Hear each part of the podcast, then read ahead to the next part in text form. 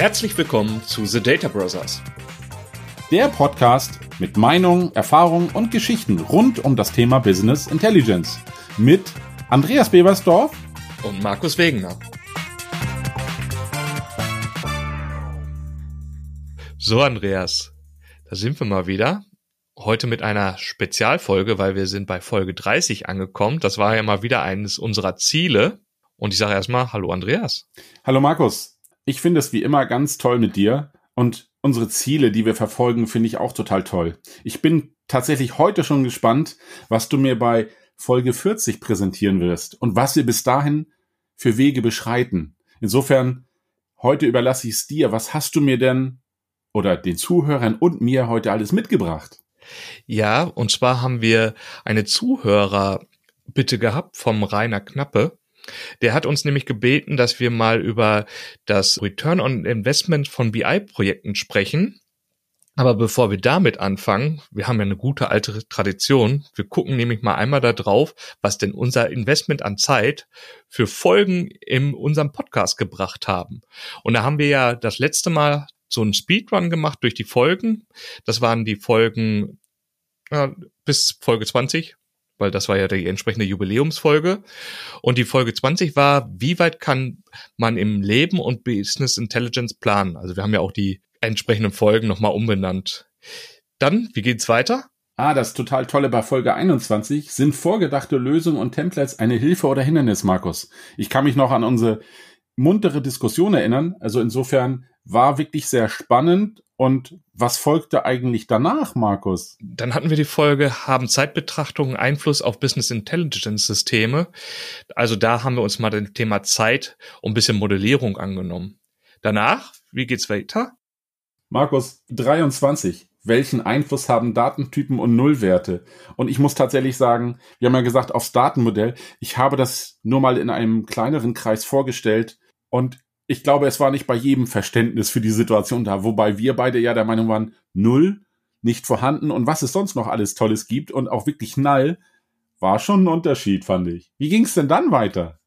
Genau, dann waren wir in dem Thema, dass wir ein bisschen mehr auf der Projektebene unterwegs sind und haben gefragt, ist Business Intelligence eine Bring- oder Hohlschuld?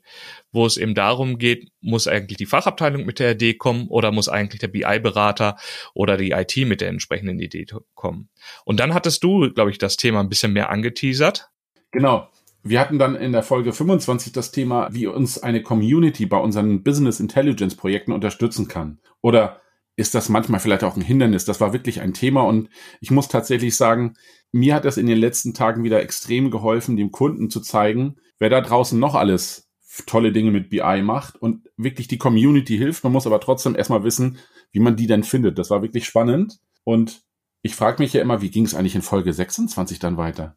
Genau, wir sind ja völlig dabei, Jubiläum zu feiern. Die Folge 26 war dann unsere Jahresfolge. Wir hatten dann tatsächlich mal ein Jahr Podcasting durchgemacht und haben uns dann dem Thema gewidmet, wie ist der The Data Brothers Podcast entstanden und haben mal einen Blick hinter die Kulissen geworfen und wie wir eigentlich unseren Podcast erstellen und hoffentlich auch den einen oder anderen inspiriert, selber mal sich mit dem Thema zu beschäftigen und einen Podcast zu machen. Und dann, ja, auch wieder ein Thema von deiner Seite. Ja, interessanterweise, tatsächlich, um nochmal auf den davor einzugehen, ich habe tatsächlich Kollegen gehabt, die daraufhin auch Ideen entwickelt haben und ich bin tatsächlich gespannt, wann da was kommt, kann aber noch nicht anteasern, denn sie sind noch in den Vorbereitungen und wir wissen ja beide, das dauert manchmal seine Zeit und auch hier unser Thema, was danach wirklich interessant fand, war wirklich das Thema, wer darf wann was sehen? Das klingt so banal, Markus, aber erinnere dich an das Thema Berechtigung. Es ist immer wieder ein interessanter Meilenstein, wenn es auf das Thema Berechtigung zugeht und der Kunde relativ schnell feststellt, ja, das ist doch ein echt interessantes Thema, denn wer pflegt denn das ganze Thema und so weiter? Und das war wirklich spannend, wie wir das auch für uns erarbeitet haben. Ich kann mich an unsere lebhafte Diskussion wirklich noch erinnern, als wäre es gestern gewesen. Und wir sind dann gleich ins nächste Thema reingestolpert, weißt du noch? Ja, genau. Welche Stolpersteine gibt es im Business Intelligence? Was ja wirklich sehr nah angeknüpft hat, dass man ja immer irgendwie im Doing ist und dass es doch viele Sachen zu beachten gibt, auch sowas wie Berechtigungskonzepte, was wir in der vorigen Folge hatten und haben dann eben versucht, auf mehreren Ebenen zu beschreiben, wo es denn immer mal so hapern kann im Business Intelligence. Das ist nicht immer nur Technik, ist auch viel, was auf den personellen Ebenen unterwegs ist. Aber dann gab's mal wieder eine Technikfolge, oder? Ja, wie du das so anteaserst. Echt cool, als wenn wir uns abgestimmt hätten. Wir hatten wirklich das Thema mit dem Data Warehouse angesprochen und ich muss gestehen, ich habe danach viele Gespräche geführt und da, ich will das mal so sagen, die Meinung geht ganz schön weit auseinander und es hängt auch wirklich davon ab, wie viel Zeit und Geld man investieren möchte und kann und immer die Frage, wie groß oder wie klein wird das Paket also es erinnert mich so ein bisschen an die Kaffeebestellung bei den bekannten Kaffeeläden, wo es dann heißt, möchten Sie klein, medium oder groß haben? Und insofern ist das auch ein echt spannendes Thema gewesen. Und wenn ich mir das mal so anschaue, so die letzten zehn Folgen, die wir da gemacht haben, das war schon wirklich viel Spannendes bei. Und wer immer möchte, kann sich die natürlich noch in unserem Archiv alles anschauen. Es sind alle noch da und ich freue mich auch wie hier, wie immer, oder wir beide freuen uns wirklich über das Feedback. Und es wäre wirklich toll, wenn da noch ein bisschen was an Feedback kommt, denn das hilft uns natürlich für die nächsten Folgen, was wir auch für Themen aufnehmen können. Und insofern, Markus, du hattest das angeteasert. Wie willst du denn jetzt das Thema anfangen, wenn wir uns das Thema Return on Investment, das hört sich immer so gefährlich an. Wie willst du das denn jetzt beginnen? Der Rainer Knapp hat es ja angesprochen und wir, für den wollten wir es aufgreifen. Und ich kenne diese Fragestellung auch immer mal wieder und muss sagen, ich glaube, so richtig kann man sie nicht beantworten. Weil der Mehrwert, der in einer Business Intelligence Lösung drinsteckt, muss im Prinzip jeder für sich oder beziehungsweise jede Organisation für sich entscheiden. Und ich bin nicht immer der Meinung, dass das etwas ist, was der Lieferant einem verkaufen muss. Und daher sind wir gerade so ein bisschen in dieser Beraterposition, und eigentlich auf der anderen Seite, wir, wir kennen das Produkt, wir kennen die Möglichkeiten, die damit machen kann. Man hat diese typischen Sachen, die man sagt, Zeitersparnis, Kostenersparnis, das hängt irgendwie alles miteinander zusammen. Und letztendlich muss man aber sagen, was mache ich? Ich automatisiere einen Prozess, der wird dadurch schneller, dadurch, dass ich eben die manuellen Eingriffe rausnehme und ihn über eine technische Lösung zum Endverbraucher bringe diese eingesparte Zeit, die ich dann habe, muss ich aber dann auch erstmal wieder in Geld umsetzen, was im schlechtesten Fall für jemanden ist, dass er eine Person entlassen muss, weil die Arbeitskraft nicht mehr benötigt wird, oder er muss eine Funktion für die Person finden, dass sie da was anderes mitmachen kann, oder ich muss eben diese gesparte Zeit durch was anderes ersetzen oder besser machen können. Also eine bessere Entscheidung treffen ist ja auch immer so ein Thema, was man macht, weil die Datenqualität vielleicht besser geworden ist, auf denen ich meine Entscheidungen treffen kann. Aber wie kriege ich dann eben dieses bessere Entscheidung gemacht zu haben, in wirklich barer Münze ausgewertet und gegeben? Und ich glaube, da warst du ja so an dem Punkt, wo du gesagt hast, ey, da gibt es Modelle. Ja, Markus, genau da ist das Problem. Also ich weiß, in der Produktion ist es leichter. Wenn dir jemand sagt, ich habe hier einen Arbeitsprozess, ich möchte eine Maschine erstellen oder ein Werkzeug und das Thema Rüstzeit, um mal eine Maschine umzustellen, danach etwas zu produzieren, da finde ich, hat man immer ganz toll eine Produktionskennzahl. Da kannst du am Ende sagen, ich habe statt zehn Werkzeuge jetzt 15 hergestellt. Das kann man total super messen, weil natürlich auch das verkauft wird. Ich finde, bei Business Intelligence Projekten. Da kannst du es versuchen, ob das Thema Kostenoptimierung, ob man vielleicht in die Wirtschaftlichkeit geht. Aber ich finde immer dieses richtige Messen, da fallen vielen Kunden nicht so viele Worte zu ein, wie man das wirklich misst. Denn dass du jetzt quasi für den Report statt zwei vorher sechs Stunden gebraucht hast oder vielleicht sogar zwei Tage, also diese Auswertung, die Daten sammeln, das schreibt sich ja kaum einer wirklich auf. Es ist halt immer nur erkennbar, dass die Leute dann vielleicht länger im Büro sitzen oder vielleicht wirklich länger brauchen. Und mein Kollege hat das mal versucht, immer zu messen. Also, dass man wirklich auch aus der Vertriebsbrille sagt, ja, du kaufst dir jetzt ein BI-System. Das muss ja auch eingerichtet werden. Die Daten müssen angebunden werden. Aber das richtige Messen, das war immer, ich fühl, fühlte sich immer so wie so ein Schwamm an. Wenn man den an der falschen Stelle drückt, kam Wasser raus oder er war doch nicht so ganz schlüssig in den Erklärungen. Und ich finde, ich benutze mal die Worte eines Controllers, der das mal ganz toll beschrieben hat. Herr Beversdorf, wir haben es geschafft, diesen Prozess von drei Wochen Daten sammeln auf wirklich wenige Tage, weil das passiert automatisiert. Wir haben uns eigentlich danach damit beschäftigt, wo liegen denn unsere Probleme in den Erlösen, in den Kosten. Das haben sie besser geschafft. Also nicht leicht messbar, aber es war trotzdem so. Er sagte drei Wochen. Jetzt stell dir vor, der sitzt drei Wochen und sammelt Daten. Das sind jeden Tag acht Stunden, wenn er nicht Überstunden macht. Das kann man messen. Da kannst du sagen, diese Zeit, die wird er jetzt dann nicht mehr für die Rüstzeit brauchen. Die Rüstzeit sinkt ich kann die Analysezeit erhöhen. Aber die Frage ist ja immer, wie verkaufe ich das demjenigen, der am Ende den Geldbeutel aufmacht, um dann auch ein wenig Invest zu leisten, weil du weißt, wie das immer ist. Die Software stellt sich ja nicht von alleine hin und erinnere dich an unsere Zeiten bei diesen gelben Anbieter. Es hat tatsächlich mal einer geglaubt, ich stelle die Box hin, die steht im Regal, ich installiere mir das und danach ist alles fertig. Das hat's ja so nie gegeben, denn wir beide reden ganz oft über sowas wie ETL und DWH und was es da für tolle Sachen gibt. All das messbar zu machen, dass dieser Gesamtprozess von Daten, Erfassung, Dateneingabe, alles, was da vorne im CRM passiert, bis zu dem, was zur Analyse kommt. An wie viel Stellen misst man? Gibt es da Firmen, die sowas machen? Wüsste ich nicht. Bei der Produktion fällt es mir immer sofort ein. Aber im BI ist das total schwer, diesen Mehrwert auch wirklich sichtbar zu machen, dass du sagen kannst, so, ich habe jetzt 1000 Euro gespart pro Tag, pro Woche, pro Monat. Das würde ich mir schon wünschen, dass das leichter wird und sei es, du machst es mit dem Thema Kosten klar, dass du sagst, ich verbrauche jetzt weniger Zeit für Dinge, die eigentlich unnötig sind, also Daten sammeln. Oder du sagst, du erhöhst die Wirtschaftlichkeit, wenn du sagst, die Arbeitsproduktivität des Controllers, der jetzt nicht mehr suchen muss, sondern der sagt, ich kann hier sogar sehen, wo unser Problem in den Daten steckt.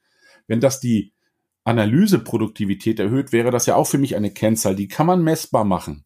Er macht jetzt drei Wochen Analyse und nicht drei Wochen Suchen. Ist das der richtige Ansatz, Markus? Oder ver, ver, vergaloppieren wir uns in die falsche Richtung? Nee, ich glaube, das ist eine Erkenntnis, oder du sprichst eine Erkenntnis an, die ich auch hatte. Und zwar sind wir wieder an dem Punkt, dass wir eigentlich am Anfang überlegen müssen, welches Ziel wir haben müssen. Wir müssen einen Plan aufstellen und wir müssen die Messpunkte etablieren. Und das ist gerade diese große Kritik, die ich auch an diesem Gesamtmodell habe. Im Prinzip handelt es sich um eine Investition, wo wir noch nicht wissen, ob wir da überhaupt einen Gewinn rausziehen. Wir haben gegebenenfalls die Annahme als Unternehmen. Und man müsste im, in dem Moment eigentlich gucken, was habe ich äh, reingesteckt oder was sehe ich im Vorfeld an Kosten auf mich zukommen, was erwarte ich nachher als Gewinn herauszuhaben, meinetwegen auch Zeitgewinn oder Effektivitätsgewinn und müsste das eigentlich dann entsprechend messen und nach einem Jahr sagen, habe ich dieses Ziel erreicht und habe ich damit eigentlich mein äh, Return on Invest gehabt. Ich weiß gar nicht, wer mir das mal erzählt hat, war auch einer von unseren Beratungskollegen, der war draußen beim Kunden und hat das System vorgestellt und der hat auch das Gefühl gehabt, dass der Ansprechpartner total begeistert gewesen ist und danach hat er nichts mehr von dem gehört. Dann hat er ihn irgendwann mal auf eine Messe wieder getroffen und hat gefragt, ja, ich hatte das Gefühl, Sie waren so begeistert, warum sind Sie denn nicht drauf eingegangen? Und er sagte, ja, ich bin total begeistert, aber ich habe hier drei Positionen bei mir gehabt. Es war einmal mein Top-Controller, der alles für mich aufbereitet hat und die Zahlen gemacht. Und es waren zwei, die haben eher diese Datenaufbereitungsgeschichten gemacht und haben eigentlich das gemacht, was man dann automatisieren wollte. Wenn er sich diese beiden Leute gespart hätte, sagte er, hätte er nicht mehr das Budget gehabt, um seinen Top-Controller zu bezahlen, weil ihm im Prinzip zwei Stellen abhanden gekommen ist und das geldtechnisch Budget pro Kopf war eben so aufgeteilt, dass er das ein bisschen anders verteilt hat als die Pro-Kopf-Stelle. Und dafür hat er sich dann eben dagegen entschieden. Und da sieht man dann halt auch, es, es gibt ganz viele Effekte innerhalb eines Unternehmens. Und man muss, wenn man da mit offenen Karten spielen würde, würde es wahrscheinlich dazu führen, dass eben wirklich diese beiden Personen eingespart würden. Und ja, man müsste ein bisschen mehr Geld hinblättern, um dann eben den Top-Controller trotzdem bezahlen zu können, was vielleicht vorher nicht ganz transparent gewesen war. Wenn wir dann nochmal auf diese Thematiken kommen mit den Modellen, Du hast es mir ja eigentlich förmlich vorgelegt. Ich weiß gar nicht immer, woher du diese Anbieter wie Tableau kennst, die da so eine tolle Übersicht machen. Ich glaube, wir packen das mal in die Show Notes rein. Da kann sich dann jeder selber ein Bild vom machen. Aber dann war das erste Punkt, wo man sagte, ich will mal auf die Mehrwerte gucken, die Kostenoptimierung. Und was mir dann im ersten Moment da auffiel, war, es ging hier wieder um den Vergleich zweier Softwareanbieter. Und ich versuche jetzt zu ermitteln, was kostet mich die Software über einen Zeithorizont von drei Jahren bei dem Anbieter A und bei Anbieter B. Wobei ich interessant fand, ohne wirklich einen Inhalt zu sehen, dass das Power BI Produkt teurer war. Man müsste mal das wirklich auf die Anforderung matchen. Aber da waren so ein paar Punkte drin, die ich dann wieder auch ganz gut fand. Das war eben einmal das Thema, was muss ich eigentlich an Kosten reinstecken, um die Infrastruktur zu bekommen, um das Ganze zu machen. Nochmal zu sehen, ich habe Kosten auch im Rahmen der Implementierung, wie du sagst. Es ist nicht die gelbe Box, die wir ins Regal stellen, und es funktioniert alles, sondern wir müssen tatsächlich auch ETL-Prozesse und so weiter, Berichte müssen wir aufbauen. Wir müssen eigentlich auch uns überlegen, was möchten wir darüber auswerten. Und dann haben wir nochmal zum Schluss den Support und die Schulung. Das heißt, auch wenn das Produkt irgendwann mal fertig ist, es muss einfach über die Jahre ja getragen werden. Es müssen neue Leute drauf berechtigt werden. Es müssen vielleicht Updates eingespielt oder behandelt werden. Auch wenn in der SaaS-Welt Updates automatisch kommen, können auch solche Updates ja irgendwelche Funktionalitäten plötzlich nehmen, wo Ersatz geschaffen werden muss oder so weiter. Und eben auch neue Funktionalitäten müssen immer wieder die Mitarbeiter gebracht werden. Und da bin ich auch wieder an dem Punkt, was uns ja, glaube ich, auch sehr viel beschäftigt hat, das Mitarbeiterschulung. Es ist nicht diese eine Tagesschulung, die ich als Kosten habe, sondern ich muss es wirklich sehen, dass über die Zeitreihe ich Mitarbeiter habe und ich muss für den Mitarbeiter Zeiten einrechnen, in denen er sich weiterbilden kann und so weiter, was eben auch ein kontinuierlicher Kostenblock ist, den man nicht unterschätzen darf. Und dann gibt's noch so gefühlt so ein paar ich würde mal sagen, Effekte. Also jeder kennt es ja, wenn man vielleicht auch über in Richtung Marketing denkt. Wie viele Marketingkampagnen an wie vielen Stellen hast du gesehen, bis du es wirklich zur Kaufentscheidung kommt? Und ich glaube, das haben wir auch innerhalb von BI-Projekten. Vielleicht haben wir mal gedacht, was das Ziel ist innerhalb für das BI-Tool, um an einen bestimmten Punkt zu kommen. Aber plötzlich haben wir Leute im Unternehmen, die ein besseres Datenverständnis haben, die über eine andere Schulung sich weitergebildet haben. Und es gibt einen Mehrwert, der nicht direkt gemessen wird oder wir haben eben Einflüsse, die eine höhere Effektivität bringen, die man eben vorher nicht gemessen hat. Und Eins will ich noch aufgreifen, weil du es gesagt hast, auch wieder mit der Maschine. Natürlich kann ich eine Maschine optimieren und kann da schaffen, dass ich eben 15 Teile statt 10 rauskriege, aber ich muss auch einen Weg finden, nachher diese fünf Teile mehr zu verkaufen, weil sonst habe ich auch nicht wirklich was gewonnen. Möchtest du was ergänzen zu dem Kostenblock? Ich habe ja schon wieder Angst, wenn ich nur Themen anspreche, Markus, dass dir sofort wieder was dazu einfällt. Aber um nochmal auf diesen Anbieter, der gesagt hat, wie kann man sich sowas errechnen, damit diese Software ja auch, sie muss ja auch erklärbar einen Mehrwert bringen, ansonsten macht das ja keinen Sinn. Was man natürlich wirklich schafft, ist, Ganz viele Unternehmen schaffen es dadurch, mehr Menschen dahin zu bringen, dass sie die Datenanalyse betreiben können in unterschiedlichen Abteilungen, sei es im Vertrieb, sei es im Marketing oder ähnlichen. Und gerade das Thema Marketing, was du ansprachst, das würde ich gerne nochmal aufgreifen. Ich habe tatsächlich einen Kunden, der das vorher alles in Excel gemacht und hat gesagt, so, ich mache das hier mal, wir haben folgende Aktionen geplant, daraus generiert sich für uns folgender Umsatz, den wir dann messen konnten.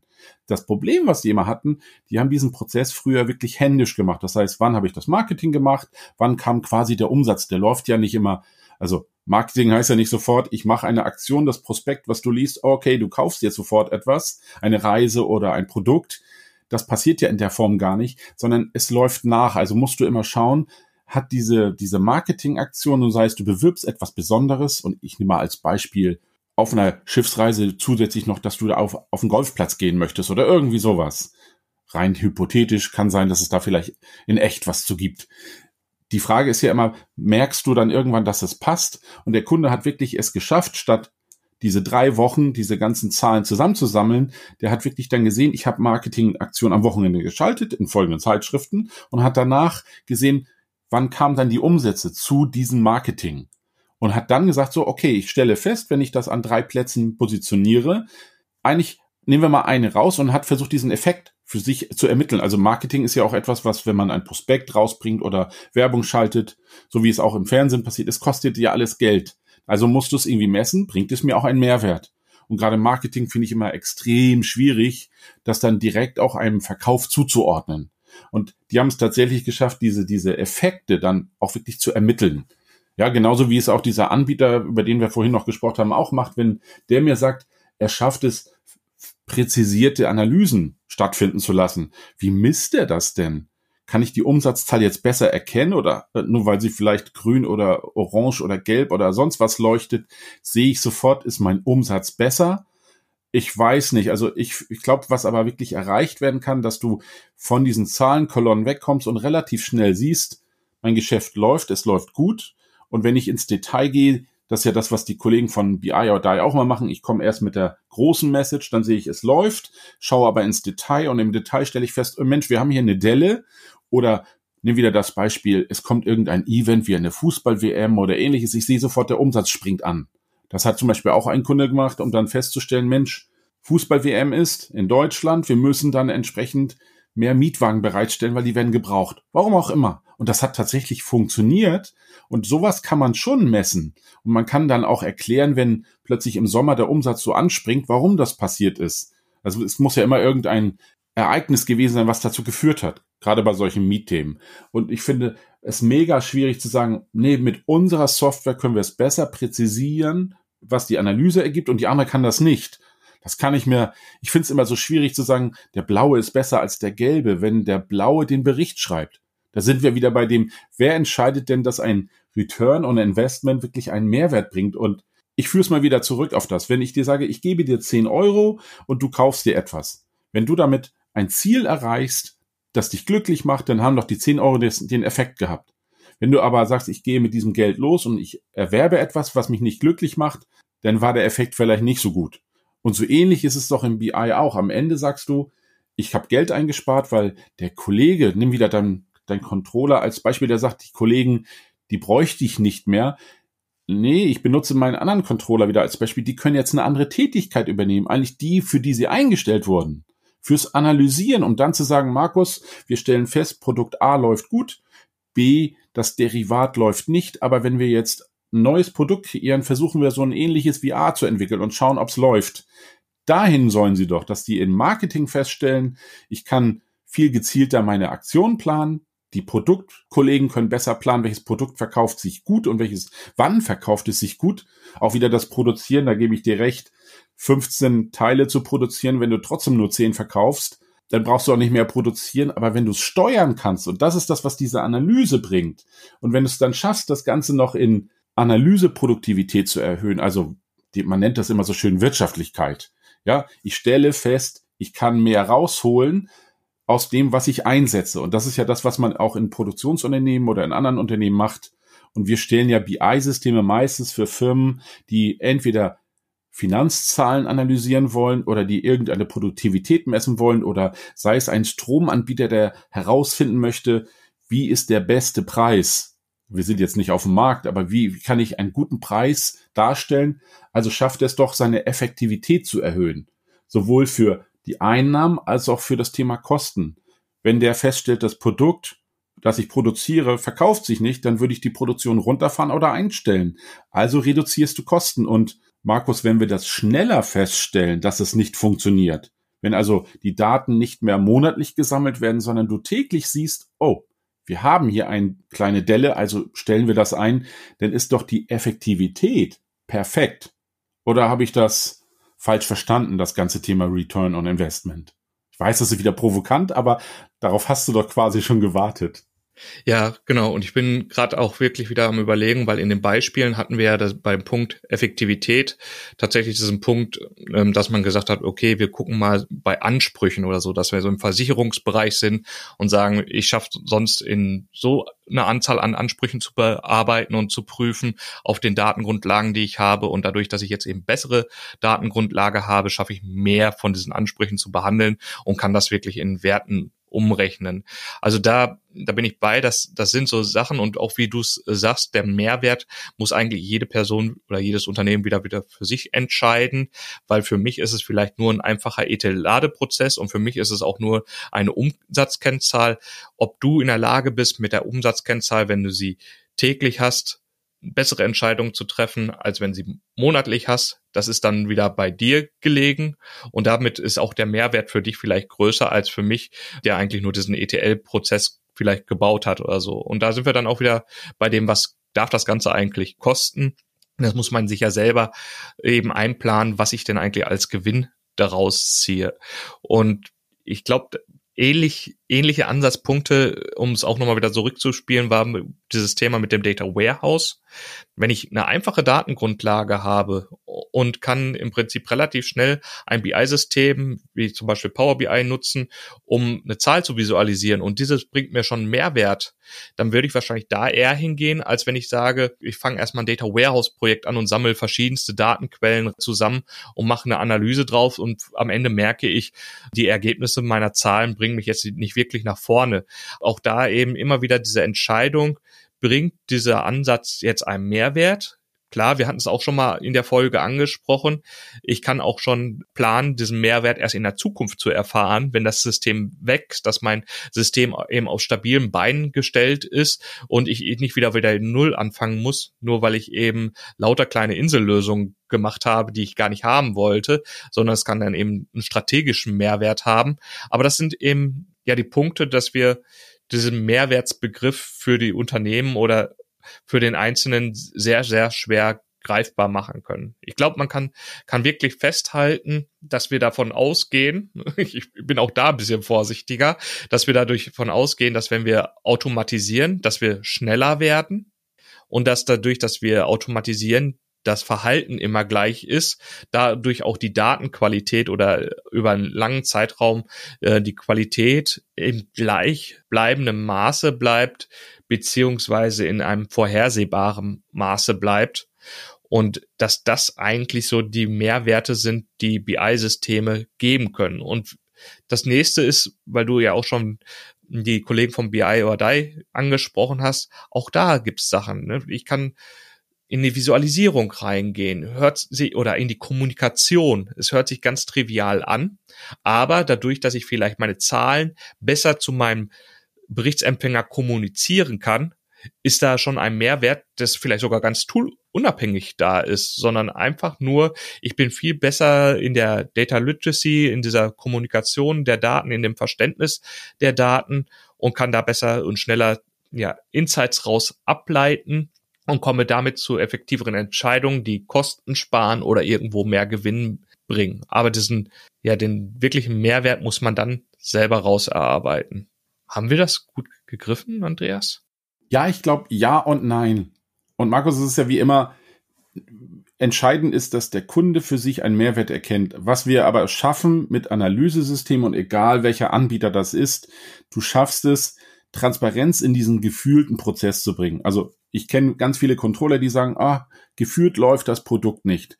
Wenn du das aber noch mit Zahlen untermauern kannst, dass etwas nicht funktioniert oder die Kosten so explodieren, ist es doch natürlich hilfreicher zu sagen, ich habe eine Erhöhung der Kosten und stelle fest, die Marge sinkt nicht nur, sondern sie geht ins Negative, dann kannst du es doch wirklich untermauern mit einer Zahl. Und das ist ja das, was die Leute auch erreichen wollen. Und Warum erzähle ich das mit den vielen Zahlen? Weil wir kommen bestimmt nachher noch zu unserem Abschluss, aber entscheidend ist, dass wenn man sich für sowas entscheidet, muss man auch immer daran denken, es gibt nicht nur die Investitionskosten, sondern es gibt auch immer noch die laufenden Kosten. Und hier ist immer das Thema, viele unterschlagen gewisse Dinge, weil der, der Markus und der Andreas, die sind doch eh da. Also insofern fangen wir immer wieder mit diesem gemeinen Thema an. Aber ich glaube schon, dass wir das Return on Investment zumindest für den ersten Aufsatzpunkt gut aufgegriffen haben. Mir war wichtig, wir gehen an das Thema Kostenoptimierung ran. Was kann man da in diesem Prozess verbessern? Sei es für das ganze Thema des Produktes, Richtung Wirtschaftlichkeit. Auch hier gilt, jeder Kunde hat natürlich seine Messzahlen und er muss natürlich für sich entscheiden, welche Messzahlen sind mir wichtig, um das dann hinterher auch zu kontrollen. Das ist das, was ja man eigentlich machen möchte. Und natürlich geht das nicht gleich am ersten Tag, dass die Zahl vergleichbar wird, sondern natürlich muss sich das einschwingen. Und wenn du nach einem Jahr feststellst, unsere Produktivität hat sich erhöht, unsere Wirtschaftlichkeit ist besser geworden und die Kosten für Produkte, die sich nicht verkaufen, haben wir gesenkt, indem wir sie einfach schlichtweg nicht produzieren, ist das für mich ein Mehr, weil dadurch natürlich auch deine Marge steigt. Und da kommst du immer zu dem Punkt, Effektivität zählt für mich auch immer dazu. Also insofern wenn du es schaffst, Messzahlen abzubilden, daraus Kennzahlen für dich abzuleiten und diese Kennzahlen dir zeigen, du bist auf dem richtigen Weg, entsprechend kannst du reagieren und du dieses Dashboard dir sofort zeigen kann, hier musst du tiefer schauen, dort passt das alles, dann hast du doch den richtigen Weg. Und wenn du mehr Leute in diesen Pool bekommst, die über die Daten schauen und Analysen machen können, sei es du hast einen Kollegen, der kümmert sich um ein Vertriebsgebiet oder um Produkte oder was auch immer. Und es gibt ja auch immer irgendjemanden, der für den Einkauf zuständig ist und du diesen Prozess auch optimieren kannst. Also sprich, günstiger einkaufen, alles gehört ja dazu. Es ist ja nicht nur, dass wir beide die Daten bereitstellen, es hängen tatsächlich viele Menschen dran, die mit diesen Daten ja daraus wirklich für sich Ergebnisse ableiten wollen, weil sie sehen, da läuft etwas gut oder schlecht. Und das sollte man möglichst dann tun, wenn es nicht schon wirklich ne, kurz vor zwölf ist und das Unternehmen schon schlingert, sondern dann, wenn du wirklich feststellst, ich will die Prozesse stabilisieren und optimieren, wie es immer so schön heißt. Wenn es dir wichtig ist, dass der Prozess weiterhin auch gut läuft, denn man kann ja nicht immer nur hoffen, dass das weiterläuft.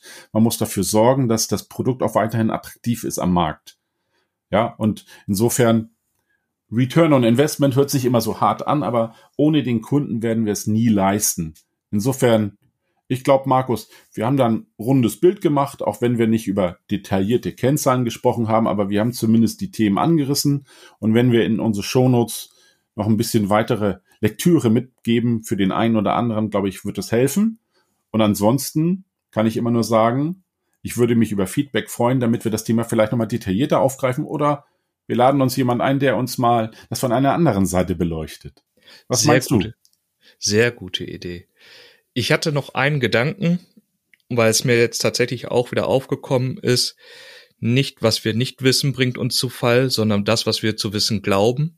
Und das ist tatsächlich so der Punkt. Wir sind irgendwie immer so ein bisschen mit Bias behaftet. Das heißt, äh, tatsächlich die Kunden, die am lautesten schreien, am größten Trouble machen, die sind uns in Erinnerung. Dabei gehen vielleicht mal Kunden unter, die eigentlich still und heimlich richtig guten Umsatz machen. Und wenn man dann mal so eine Analyse ranguckt und sieht, ach, ich hatte eigentlich nur die und die Kunden auf dem Schirm, weil mit denen habe ich täglich zu tun. Und plötzlich sieht man plötzlich, ach, da ist ja auch noch ein Kunde und der ist ganz lieb und macht einen super Umsatz.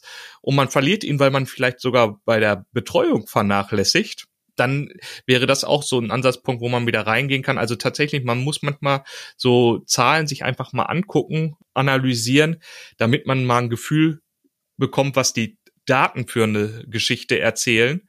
Und teilweise, wenn man dann was feststellt und sagt, hm, das, das passt aber irgendwie nicht, ist das eigentlich ganz gut auch mal nachzuvollziehen äh, und zu erkennen, ach, das wurde durch folgenden Effekt beeinflusst oder durch folgenden Sachverhalt beeinflusst. Und das gibt immer wieder neue Erkenntnisse. Und bei dem Punkt neue Erkenntnisse sind wir bei unseren drei Dingen für den Heimweg. Schiebst du den ersten raus? Ich versuch's, Markus. Ich nehme den ersten mal mit. Wenn es das Unternehmen schafft, mit Hilfe der Kennzahlen, die sie im Unternehmen definiert hat, ihren Erfolg messbar zu machen mit dem, was sie an Einsatz bringen, dann ist der Return on Investment quasi ja wirklich nur noch darstellen und anzeigen. Also transparent machen. Punkt eins. Gut, dann sag ich, der Return on Investment innerhalb von BI-Projekten lässt sich häufig nicht einfach als Wert, als Zahl bemessen, sondern gibt eben dadurch, dass wir Zeit gewinnen, dass wir Effektivität gewinnen als Ergebnis raus und dieses Ergebnis müssen wir dann aber selber werthaltig wieder umsetzen. Bedeutet also, es ist nicht ein einfaches Durchrechnen von A nach B, sondern wir müssen uns echt Modelle schaffen müssen gucken, ob wir unsere Ziele erreicht haben und können dann vielleicht einen Wert daraus ableiten. Es ist also mehr Proxy als statt wirklich eine feste Kennzahl. So, dann gebe ich dir noch den dritten. War schwer. Oh, der ist jetzt wirklich schwer, aber ich versuche es mal mit einem coolen Spruch, den ich des Öfteren schon in letzter Zeit gehört habe. Einfach mal machen ist immer besser als die ganze Zeit drüber reden. Also schlichtweg sorgt dafür, dass ihr es macht. Und wie ein Lieblingskunde von mir immer so schön sagt, think big and start small. Um es im Deutschen zu sagen, denke über das Große nach und starte mit kleinen Schritten. Denn die kleinen Schritte helfen dir, das Problem besser in den Griff zu bekommen und je größer du wirst, das optimaler hinzubekommen. Ja, also insofern, ich werbe wieder für den Self-Service-Ansatz. Versucht mal mit kleinen Schritten euch dem Tool und dem Inhalt zu nähern und dann festzustellen, jetzt können wir langsam größer werden, weil ich habe gelernt, mit diesem Werkzeugkasten zu laufen und jetzt kann ich auch endlich Fahrrad fahren. Hast du noch einen vierten, Markus? Ja, weil du es gerade so aufbringst, weil das ist das Thema mit diesem Proof of Concept. Also einfach mal prüfen in einem kleinen Modell, ob denn meine Annahme wirklich da ist, also ob ich vielleicht einen Effizienzgewinn habe, wenn ich mal so eine kleine Analyse mache, das Ganze auszuprobieren probieren. Man hat es heutzutage auch sehr viel in, in so Azure-Umgebungen oder so, wenn ich mehrere Komponenten, die nach Verbrauch abgerechnet werden und so weiter. Und man sagt, ja, okay, ich habe so und so viel MB an Dateien, wie lange braucht denn das eigentlich an Übertragen und so weiter, dass man wirklich auch mal so ein Proof of Concept macht, mal einfach guckt, was bedeutet das eigentlich, wenn ich so ein Thema von Anfang bis Ende im kleinen Stil mal durchführe und was habe ich da eigentlich dann als Return on Invest für dieses kleine Proof of Concept und kann ich das Ganze dann auch wieder auf eine größere Lösung projizieren und umsetzen. Und ich glaube, damit habe ich das ganz gut aufgegriffen. Möchtest du noch was ergänzen? Nein, Markus, heute habe ich kein Thema mehr für dich. Okay, dann bis zum nächsten Mal, Andreas, und ciao. Ciao, Markus. Das waren The Data Brothers. Wir hoffen, dir hat diese Folge gefallen. Hinterlass doch eine positive Bewertung, egal wo du uns hörst. Abonniere den Kanal, um keine weitere Folge zu verpassen. Bis dahin, alles Gute von Markus und Andreas.